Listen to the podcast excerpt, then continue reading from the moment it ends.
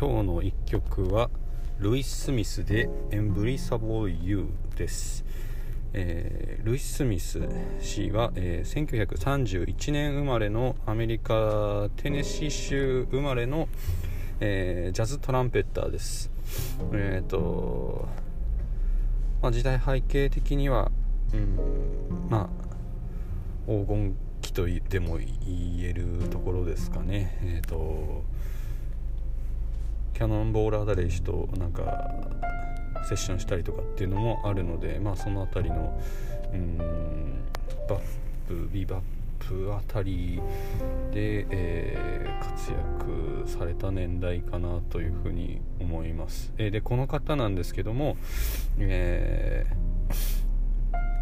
バンドこのトランペットだけではなくて学業も優秀で、えー、大学にも進学した後に、まあ、昼は音楽教師夜はジャズトランペッターっていうような生活をしながら、え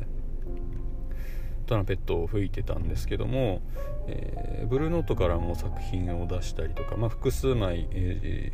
ー、ジャズトランペッターとしてアルバムを出してるんですけども、え、まあわずかですね、えー、数年間のうちに、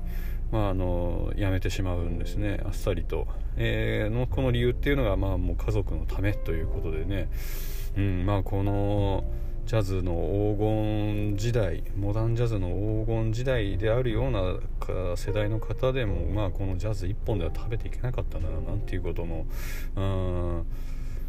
まあ知ることができます。うん。まあ、結局この方は、ジャズ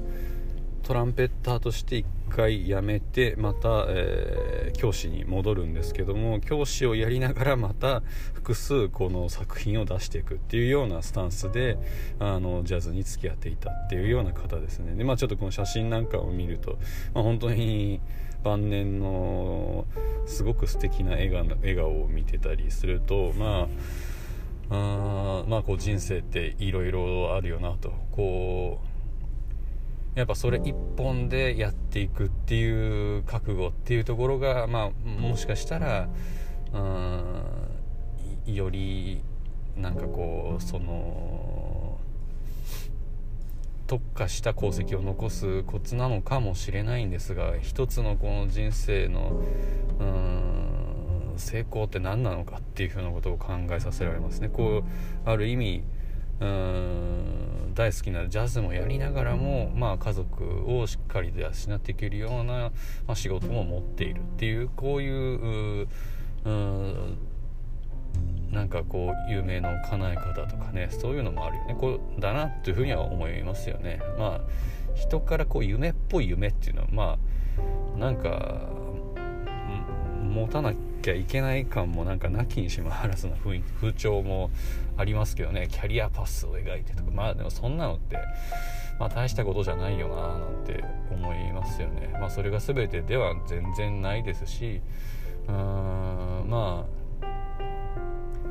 そんななんかこう人間社会だけにとらわれて人からの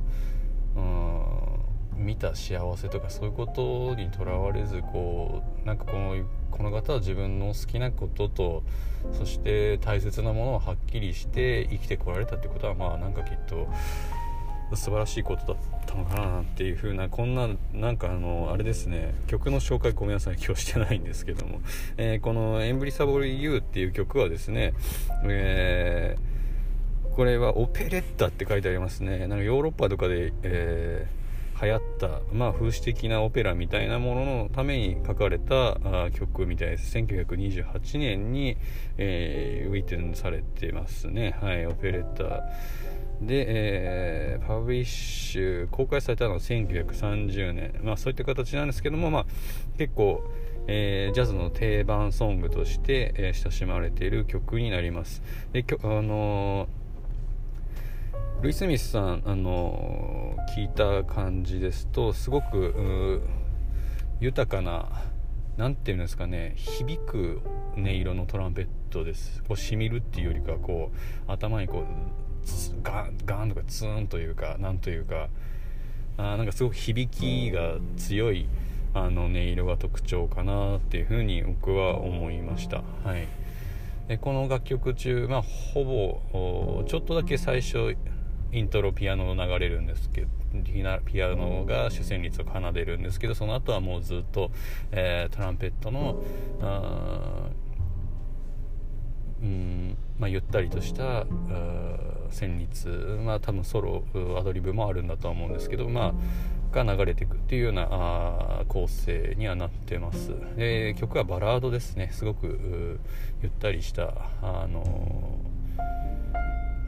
楽曲でまあどうでしょうね。うん。ちょっと薄暗い間接照明の効いた部屋であなんか美味しいお酒でも飲んで聞いたらすごくいいんじゃないかななんていうふうに、えー、個人的には感じました。あちょっとまあ今日はまとまりがないんですけどもこの辺りで、えー、また